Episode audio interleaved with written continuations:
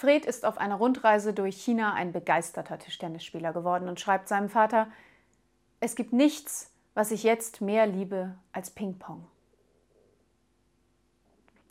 Der Vater telegrafiert zurück, wenn es nicht anders geht, einverstanden, heirate sie.